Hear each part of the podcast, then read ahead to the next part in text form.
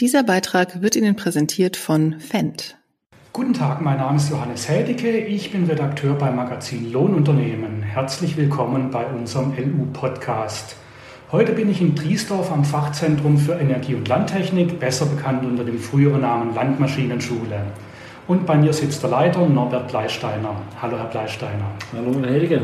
Wir wollen heute über ein Zukunftsthema sprechen und zwar über disruptive Elemente, die das Geschäft von Lohnunternehmen beeinflussen werden. Eine ganz große gesellschaftliche Herausforderung, Klimaschutz. Wie können sich da Lohnunternehmen engagieren? Ja, also speziell Lohnunternehmen, ich denke, das ist eine grundsätzliche Herausforderung, der wir uns stellen müssen. Und Deutsche sind ja Weltmeister im Ziele formulieren und die versuchen wir uns von Wahl zu Wahl zu übertreffen. Und dieses Thema Klimaneutralität bis 2050, 45, je nachdem, nach politischer Gesinnung, ist das, was da im Fokus steht. Und äh, das würde sicherlich auch die Landwirtschaft treffen, wenn wir das einhalten müssen, aber auch Lohnunternehmen. Und Klimaneutralität vielleicht äh, zur Einordnung heißt nichts anderes, dass keinerlei CO2 mehr freigesetzt werden darf oder saldiert auf der einen Seite vielleicht eingelagert oder kompensiert wird, das ist eine Riesenherausforderung, das zu erreichen. Und bei den Lohnunternehmern speziell, ich glaube nicht, dass das die allergrößte Herausforderung wird. Da geht es primär um die Treibstoffe, Diesel. Das gibt sicherlich momentan nicht die größten Alternativen, aber bis die Lohnunternehmer das trifft, glaube ich, haben wir andere Branchen, die dann noch größere Herausforderungen hätten. Können Sie sich da ungefähr einen Zeithorizont vorstellen? Ja, wenn Sie mich das gefragt hätten vor der Ukraine, hätte ich es wahrscheinlich seriös oder versucht, seriöser zu beantworten. Jetzt seit der Ukraine-Krise hat sich da sehr, sehr viel äh, getan. Aber diese Ziele, die wir haben, klimaneutral bis 2045, was ja die aktuelle Regierung gerne hätte, ich persönlich glaube nicht, dass das äh, zielbar gewesen wäre, also noch vor der Ukraine der verschärften Situation gedacht. Ja. Aber auch wenn das Ziel sehr ambitioniert ist und vermutlich nicht erreicht wird, gibt es keine Diskussion, dass wir in diese Richtung denken müssen und diese Ziele angehen müssen. Ihr persönlicher Favorit, wenn es um alternative Antriebsformen geht? Ich denke, in der Landtechnik kommen wir mit ähm, Strom weniger weit. Wie sieht es denn mit anderen Antriebstechniken, mit anderen Energieformen aus?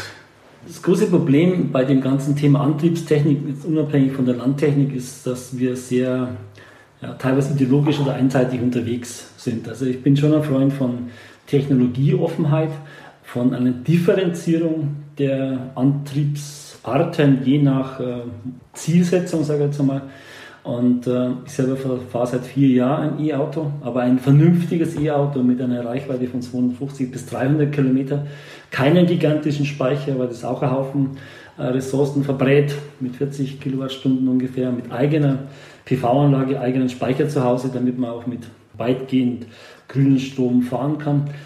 Also immer dann, wenn wir einfache äh, Ziele haben, Mobilität, Autos, kein Tesla wohlgemerkt, ja, das ist für mich Luxus, das ist genauso äh, dekatent wie vielleicht das momentan eben der SUV, der mit Diesel fährt, äh, sehe ich ähnlich kritisch. Da haben wir die erste Zielrichtung und da, wo wir sehr viel Energie konzentriert abrufen müssen. Und das wäre jetzt klassisch bei Häcksler, Unternehmer, Tätigkeiten, Mähdrescher, großen Traktoren.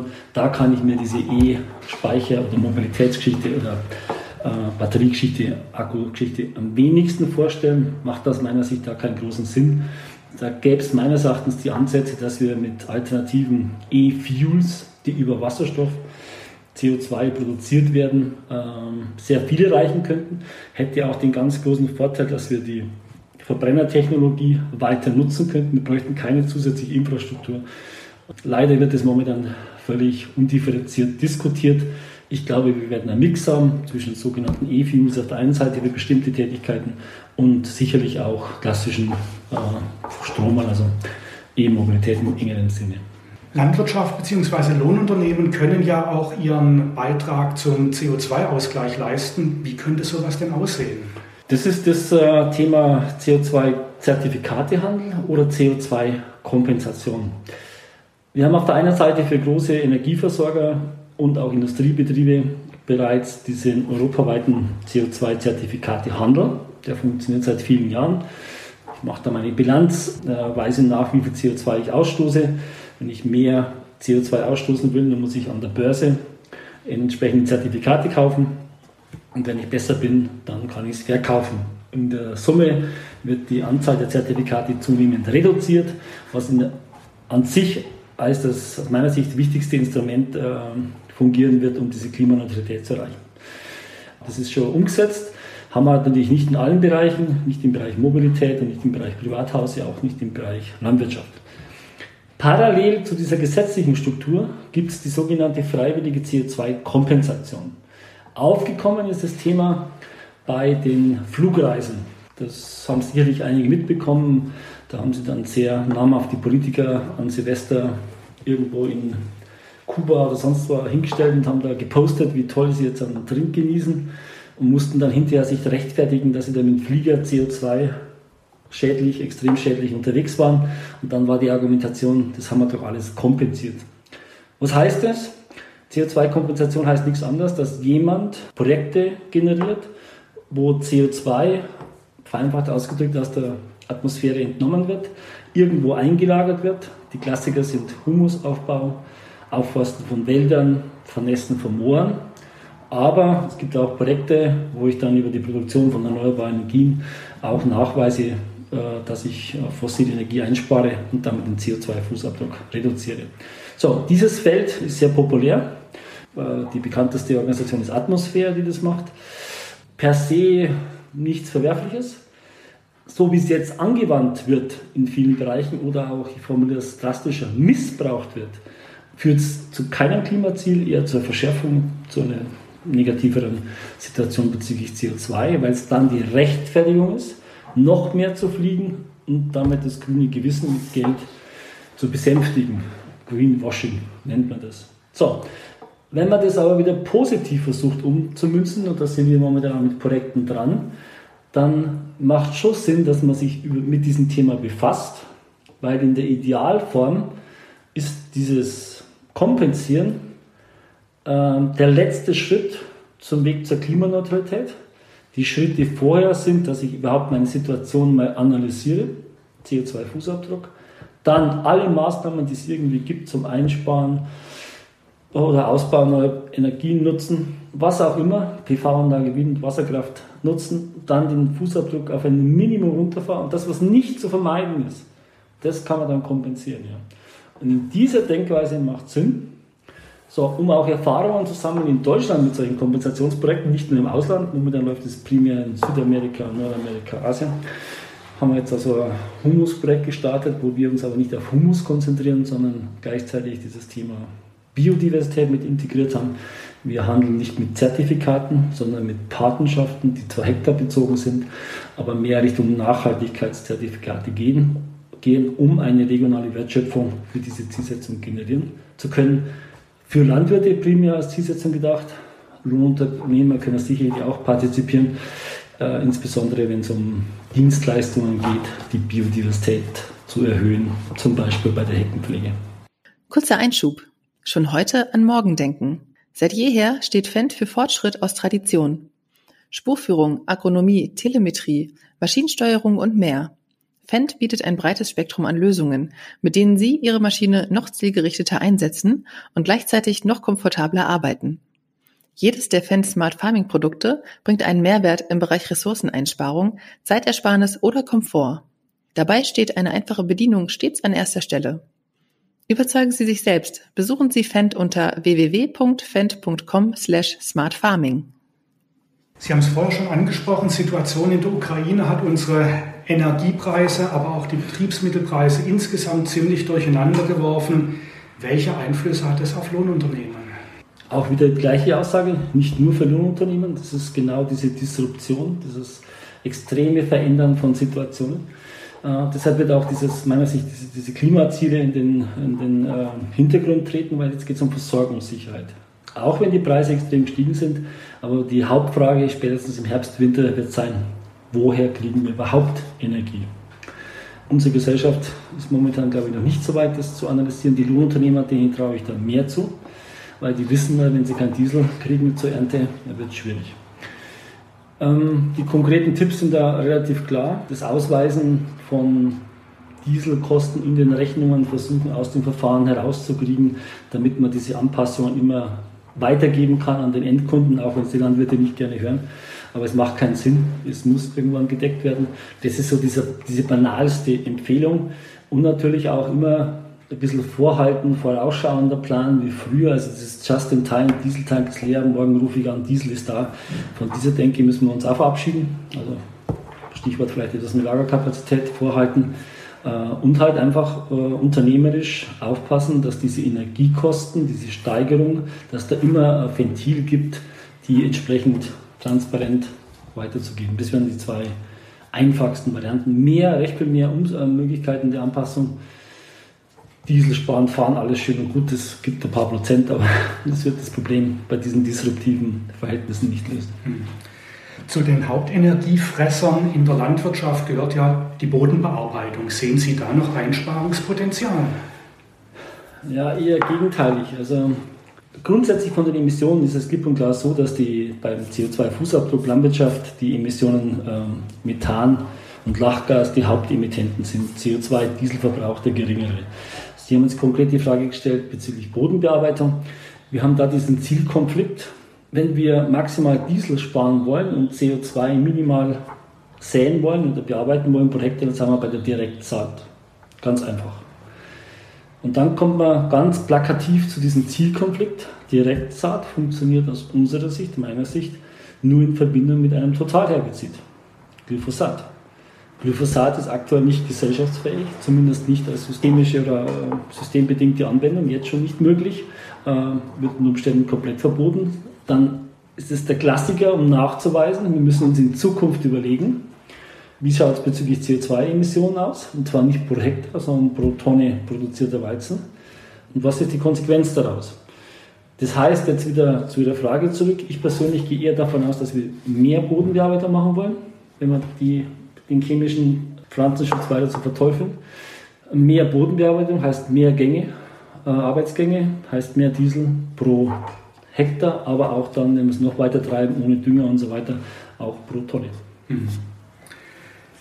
Sie gehören hier in Driesdorf ja zu den Pionieren von der Biogastechnologie insgesamt. Klar, da profitiert hauptsächlich die Landwirtschaft davon, aber auch Lohnunternehmen, komplette Silierketten auf jeden Fall. Gülleausbringungen sind ja ganz große Geschäftsfelder von vielen Lohnunternehmen. Gesamtgesellschaftlich betrachtet, glauben Sie, dass sich die Bedeutung von Biogas noch vergrößert? Das ist auch wieder eine gute Frage, die könnte man jetzt differenzieren vor Ukraine und nach Ukraine. Das ist eben genau dieses Disruptive, was wir momentan haben. Wenn Sie mir die Frage gestellt hätten, vor Ukraine, muss ich ganz klar sagen, gesellschaftlich kaum akzeptiert. Ich habe kein politisches Fenster auch bei der neuen Regierung erkennen können, dass Biogas zukünftig gewollt ist nach Auslaufen des EEGs. Ob sich das jetzt ändert aufgrund der politischen Herausforderungen der Verfügbarkeit per se, die Chance sehe ich schon noch, ja. Weil die Verknappung und die Verfügbarkeitsproblematik von Wärme und von, von Strom noch nicht bis zum Ende durchgedrungen ist. Aber aktuell ist es nach wie vor schwierig. Biogas wäre für mich so ein Klassiker, wo wir, also Biogas in der Zukunft wohl, wohl formuliert, ein Klassiker, wo wir neben Strom auch Wärme gezielt verbrauchen, damit den Wirkungsgrad erhöhen mit gezielten variablen Inputstoffen Reststoffe verwerten. Die werden nicht reichen, aber wir kriegen zunehmend Materialien auch von extensivem Grünland. Ähm, Tierbestände werden drastisch reduziert, der Weg ist vorgezeichnet. Wir hätten eine ähm, Option, den Nährstoffkreislauf zu intensivieren, über den Nährstoffkreislauf auch wieder fossilen äh, Energie, Mineraldüngerproduktion, Haber-Bosch-Verfahren einzusparen. Und dann hätten wir einen, und das muss gelingen, einen multifaktoriellen Ansatz, wo Biogas überall etwas Positives leistet. Und das gut dargestellt, äh, kann man vorstellen, dass gelingt, aus diesem Dilemma Biogas herauszukommen. Wenn nicht, läuft 2026, 2027 die erste große Welle aus dem EEG, soweit sind wir. 2006, 2007 war so eine große Welle und das hätte dann erhebliche Konsequenzen auch für die Lohnunternehmer weil dann ein großer Dienstleistungsbereich, egal ob Güllefahren oder Häckseln, GPS, sich reduzieren würde. Rein technologisch betrachtet, sehen Sie da noch äh, Potenziale zur Effizienzsteigerung bei Biogas? Äh, Effizienzsteigerungspotenziale gibt es immer, aber das geht dann mehr so diese Verfahrenstechnologien, gehen wir Richtung Biomethan oder gehen wir nicht Richtung Biomethan. Ich bin eher so ein Fan von ja, von den großen Stellschrauben. Ja. Und eine ganz große Stellschraube wäre alleine, dass die Anlagen nicht nur Strom nutzen, äh, sondern Wärme im Sinne von Ersatz von fossiler Energie, nicht zum Schwimmbad zu heizen oder sonstiges Zeugs. Da sind die ganz großen Hebel. Ja. Oder auch eben diesen Nährstoffinput noch breiter, die Nährstoffverteilung geschickter machen. Also da sehe ich die großen Hebel, dass das technologisch mit Steuerung und Digitalisierung oder ähm, Enzyme, dass da auch noch Stellschrauben gibt, das schon. Aber ich sehe, ich sehe größeres Potenzial in den genannten äh, Maßnahmen.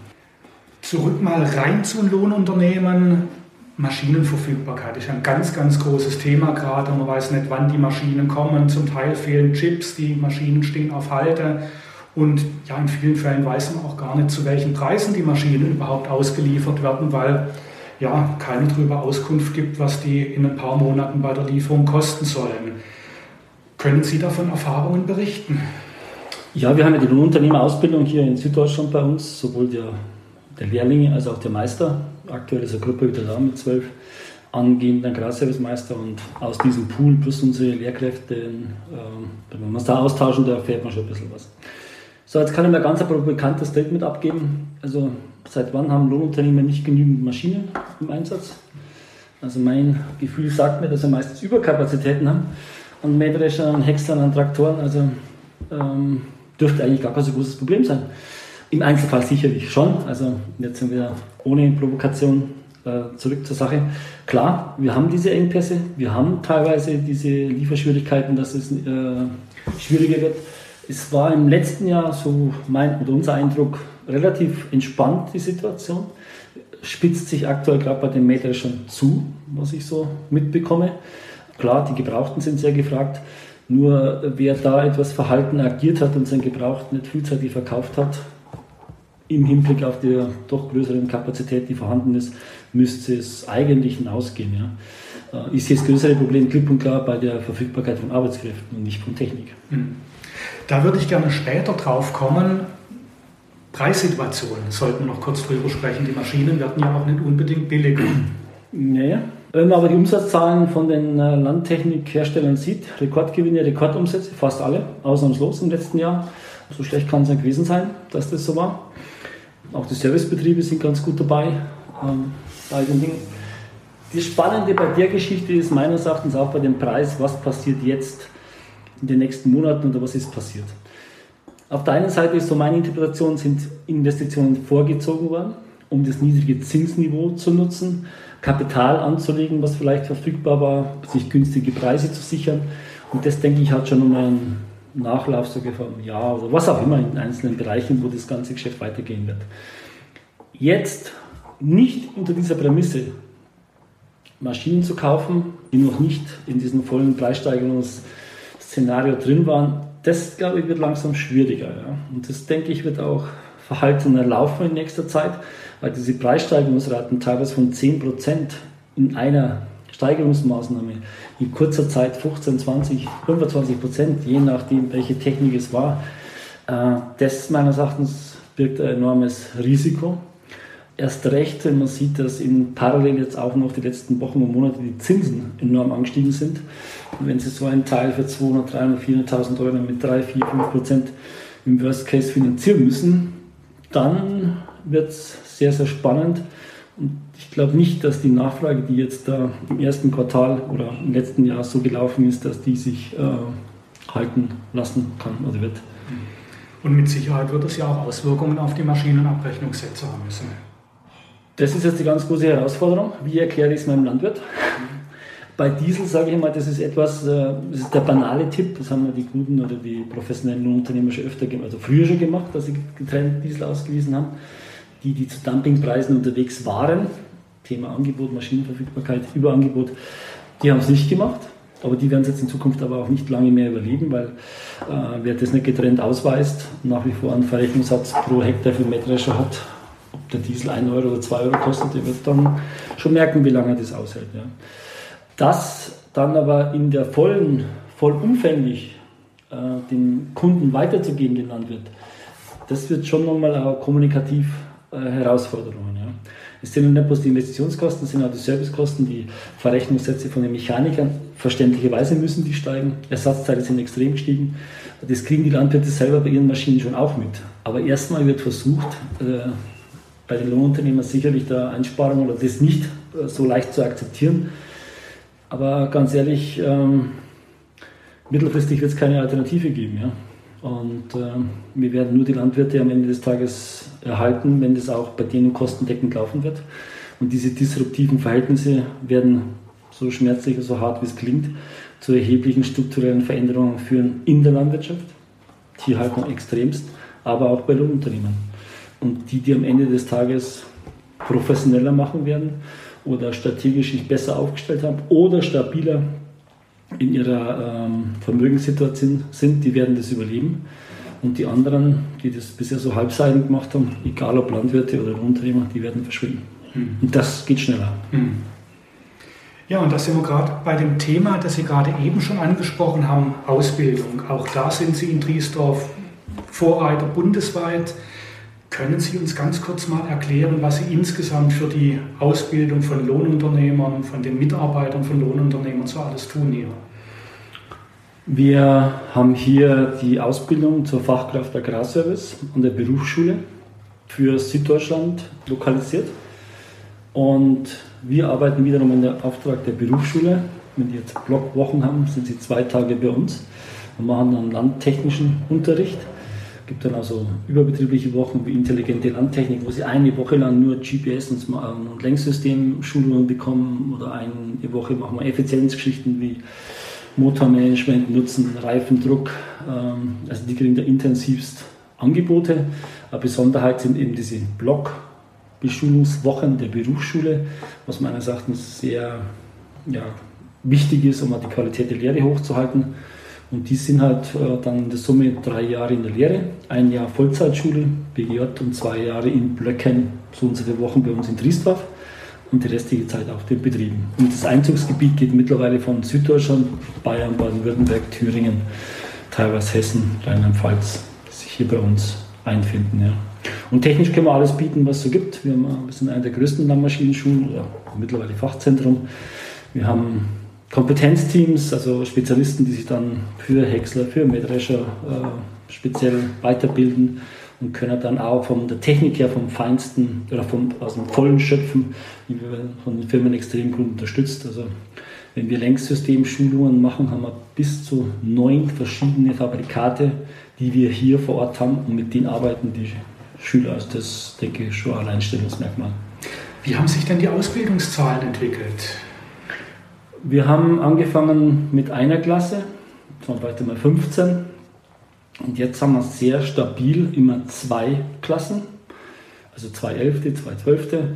Und das sind dann in der Summe ja, bis zu 60, die dann so einen Jahrgang besuchen und entsprechend halt nicht alle schaffen es, den Abschluss kriegen. Also die Zahlen sind auf dem Niveau der letzten fünf Jahre sehr konstant. Ihre Einschätzung, braucht die Branche noch mehr ausgebildete Fachkräfte oder kann die auch einiges mit Aushilfen auffangen? Ich denke, dass sie noch viel mehr bräuchte, als das, was momentan hier in Triesdorf ausgebildet wird, zumal nicht alle in der Branche bleiben.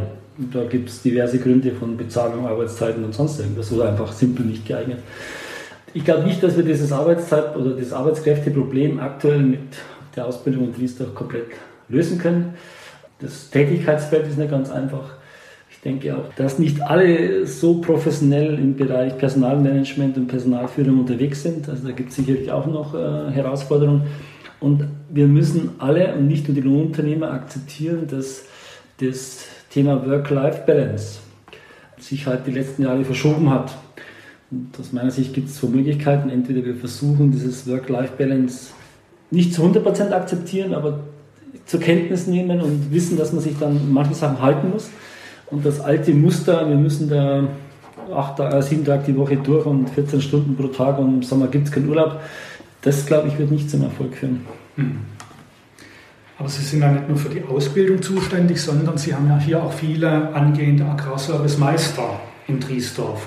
Wie sieht denn da die Ausbildung aus? Ja, viel ist ein bisschen übertrieben. Also die Anzahl ist noch überschaubar. Da ist ausbaufähig? Die ist ausbaufähig. Mhm. Ich sehe da auch aus meiner Sicht einen Bedarf. Aber das ist eine Ausbildung, die, also wir haben da aktuell jedes Jahr welche, schwankt irgendwo zwischen 8 und 15 oder 16, die dann fertig werden.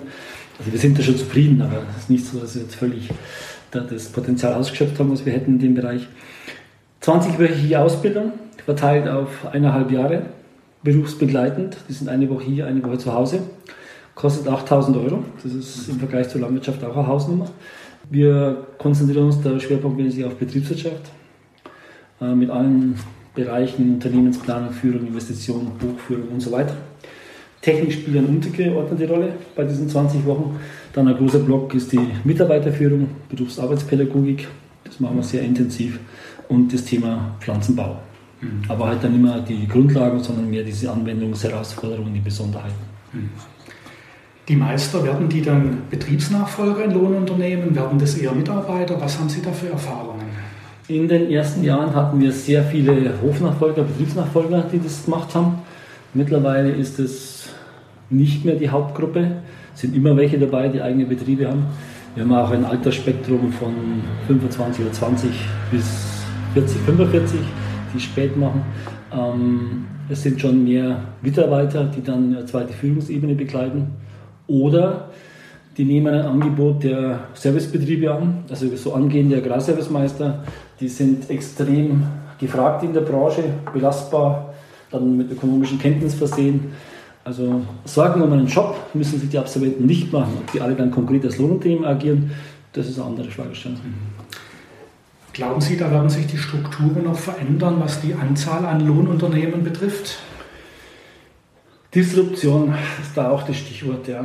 Also ich kann es mir momentan nicht vorstellen, dass wir mit der aktuellen Struktur, insbesondere in Süddeutschland, von Lohnunternehmern, Pseudolohnunternehmen, professionellen Lohnunternehmen, dass das so weitergeht, wie es jetzt ist. Daran glaube ich nicht. Wir werden genauso wie in der Landwirtschaft, so meine Vermutung, ich kann es nicht belegen, einen erheblichen Strukturwandel kriegen und wir werden auch eine stärkere Trennung haben zwischen ähm, professionellen Betrieben, die breit aufgestellt sind, die ähm, verlässlich Mitarbeiter haben, die kontinuierlich arbeiten und weniger diese, ja, ich kaufe mal einen Mähdrescher und dann schauen wir mal, äh, Typen.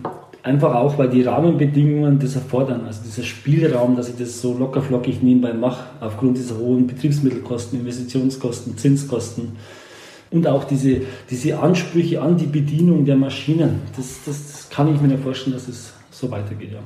Und das andere Thema, das haben vielleicht die Landwirte nur zum Teil am Schirm, letztendlich sitzen Landwirte, Lohnunternehmer, Servicebetriebe in einem Boot. Und je größer die Betriebe, je spezialisierter die Betriebe, je spezialisierter die Maschinen, desto verlässlicher brauche ich da eine Art Partnerschaft, dass der das, was ich brauche an Qualität, an Arbeitsqualität mir liefert. Und das kann er nur, wenn er entsprechende Mitarbeiter hat. Ähm, und dieses Hoppen, weil einer das 5 Euro billiger macht, das Hektar, äh, was in einem Jahr vielleicht funktioniert, das wird abnehmen. Ja. Da bin ich überzeugt. Und beim Service ist genauso. Ich brauche eine verlässliche Werkstatt, die mir in den Spitzenzeiten zu 24 Stunden Service bietet und auch in der Lage ist, meine hochkomplexen Maschinen dann in, der Zeitfenster, in dem Zeitfenster zu reparieren oder mir eine alternative Maschine gibt für diesen Zeitraum. Und das, oder auch allein das Thema äh, das, äh, Bedienung, also ich, ich so, äh, die Software oder dieses Lenksystem-Thema Digitalisierung, da schnell mal von einer Marke zur nächsten Marke zu wechseln, Spurplan, Stichwort, das äh, braucht dann schon einiges, dass ich mir das antue. Never change a running system, Stichwort. Mhm.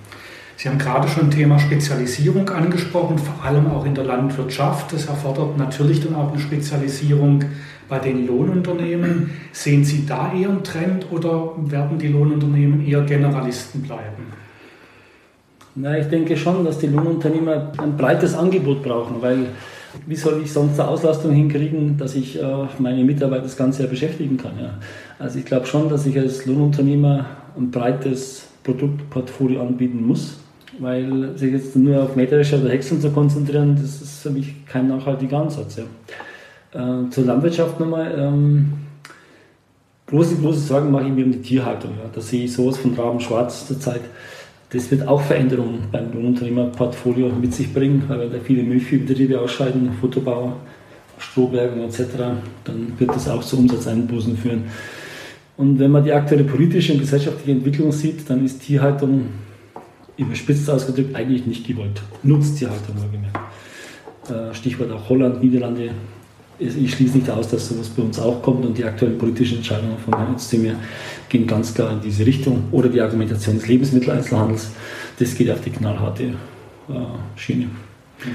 Ich habe da eine persönliche These, warum das so ist. Vielleicht ganz kurz. 50 Prozent aller Deutschen haben mittlerweile Haustiere zu Hause. 50 Prozent aller Haushalte. In Zahlen ausgedrückt 10,5 Millionen Hunde. Und das große, ganz große Problem, was ich sehe, dass diese Haustieremotionen übertragen werden auf die Nutztierhaltung. Und damit sind wir in einer völligen Sackgasse, weil ich kann nicht Haustiere und Nutztiere in einen Pott schmeißen äh, und damit die Erwartungshaltung, dass Nutztiere genauso gehalten werden wie Haustiere und dass eben 50 Prozent der Haushalte sind, hat das ein unglaubliches gesellschaftliches, politisches Gewicht. Und darum sehe ich, obwohl ich selber Rinderhalter bin, äh, ziemlich schwarz, mhm. was Tierhaltung betrifft. Mhm. Digitalisierung, inwieweit wird das künftig eine Rolle für Lohnunternehmen spielen? Können sie sich dadurch profilieren? Wird es eher schwierig werden, da mitzuhalten? Also Digitalisierung, als ich hierher kam vor zwölf Jahren an der Landmaschinenschule, haben wir das intensiv begonnen. Ja. Und meine Erwartungshaltung war mal sehr euphorisch, äh, relativiert. Ist momentan wieder auf einem Level, wo ich sage, okay, Digitalisierung brauchen wir, das macht Sinn, aber sehr differenziert. Ich glaube nicht, dass Digitalisierung allein unsere gesamten Probleme löst, in keinster Weise. Also wir werden Digitalisierungstools nutzen, das machen viele Unternehmer schon, aber zu glauben, dass jetzt die Weiterentwicklung der Digitalisierung per se die grundlegenden Probleme mit Arbeitskräften und, und Verteuerung von Maschinen, Betriebsmitteln löst, das kann ich nicht erkennen. Digitalisierung ist erst der Anfang. Was später dann noch kommt, Robotik, auch da haben Sie ja schon Erfahrungen. Wie wird sich das entwickeln im Hinblick auf Lohnunternehmen? Das ist natürlich nochmal eine andere Stufe Robotik. Da kommt ja dann auch das zweite, die zweite Herausforderung, die damit gelöst wird, ist die Arbeit, Arbeitskräfteverfügbarkeit auch nochmal mit ins Spiel. Und ähm, das birgt dann schon nochmal ein andere, anderes Potenzial. Wir arbeiten seit knapp zwei Jahren mit dem Farmdroid, wo wir im kleinen Bereich ein paar Hektar Zuckerrüben anbauen oder beziehungsweise gesät und gehackt haben. Wir spielen ein bisschen rum momentan mit Kohl und Sellerie und also so Zeug probieren wir da aus. Das gefällt uns sehr gut. Es klappt auch überraschend gut mit relativ wenig Problemen. Da sehe ich durchaus ein Potenzial in dieser Art von Robotik, unabhängig von Farmdroiden, für Sonderkulturen, kleinerer Umfang, Bearbeitungsintensität sehr hoch, niedrige Geschwindigkeiten, damit die Sicherheitslevels zu erfüllen. Das, ist, das wird sich relativ schnell am Markt etablieren im Biozuckerrübenbereich spielt der Verhandlung schon ganz eine große Rolle, weil ich halt das Handhacken dann um was weiß ich, 80, 100 Stunden pro Hektar reduzieren kann und damit rechnet sich das Teil relativ schnell. Der zweite Weg sind die ganz großen Fahrzeuge, die autonom laufen. Horsch ist da einer der Pioniere äh, mit ganz großen Arbeitsbreiten. Sehe ich jetzt bei uns in Europa noch nicht in dem Maße. Da fallen mir 10.000 Sicherheitsgeschichten und Straßenverkehrsproblematiken äh, ein, die das verhindern werden aber natürlich in Südamerika oder Osteuropa durchaus ein Thema, die halt dann spezialisiert unterwegs sind. Bleibt halt die spannende Frage, wird ein Standardarbeitsgerät verwenden und koppeln mit irgendwas oder das Gesamtfahrzeug entsprechend äh, neu konzipiere, haben ja unterschiedlichste Ansätze. Leider können wir sowas nicht so einfach in Triesdorf ausprobieren. Also da verlassen wir uns ein bisschen so auf die Berichte aus der Presse bzw. von den Firmen. Aber FarmDroid machen wir in einiger Zeit. Wir haben jetzt viel über ja, teilweise negative Dinge gesprochen. Glauben Sie, wir schaffen es auch noch einen positiven Abschluss hinzubringen? Warum kann es in Zukunft toll sein, Lohnunternehmer zu sein oder Mitarbeiter eines Lohnunternehmens zu sein? Auch wenn die Überschrift jetzt heißt disruptiv, was äh, Veränderungen substanzieller Art beinhaltet, heißt es aber auch klipp und klar, wenn es große Veränderungen gibt, dann entstehen auch wieder neue Chancen was in einem nicht disruptiven Markt nicht so einfach ist. Und genau so sehe ich auch. Und das können wir jetzt auch wieder den Bogen ganz kurz spannen. Was ist das Problem, wenn unsere Gesellschaft von ihrem extrem Wohlstandslevel etwas zurückgehen muss? Was ist das Problem? Das ist die einzige Chance, dass wir vielleicht manche Auswüchse im Bereich Urlaub, Fliegen, Haustierhaltung, Luxus, Bestellerei, Konsumverhalten auf ein Level kommen, was vielleicht nachhaltiger ist. Und so ähnlich ich es beim Lohnunternehmer auch. Die Grundsätzlichkeit, dass man Lohnunternehmer braucht, Dienstleister, die für andere etwas machen, egal ob für Kommunen im Bau äh, oder eben auch für Landwirte, die wird es auch in Zukunft brauchen. Ja? Und da braucht es dann Leute, die qualitativ Maschinen einsetzen können, die dann zu einem Arbeitsergebnis führen, das ein Einzelner nicht so leicht hinkriegt. Und damit hat sich die Grundsätzlichkeit der Notwendigkeit der Chancen für Lohnunternehmer mich nicht verändert, ganz im Gegenteil. Nach dieser spannenden Zeit werden neue Chancen entstehen, hoffentlich nicht ganz so verrückt wie vorher. Äh, also das sehe ich in keinster Weise da negativ. Tierhaltung sehe ich kritischer. Bleisteiner, herzlichen Dank. Gerne, war mir ein Vergnügen. Das war LU Talk. Wenn Sie sich für weitere Themen aus der Welt der Lohnunternehmen interessieren, besuchen Sie uns gerne auf www.lu-web.de oder bestellen Sie eine unserer Printausgaben als Einzelheft. Sie wollen die Redaktion direkt erreichen? Schreiben Sie an redaktion@beckmann-verlag.de. Verlag.de. Verlag.de.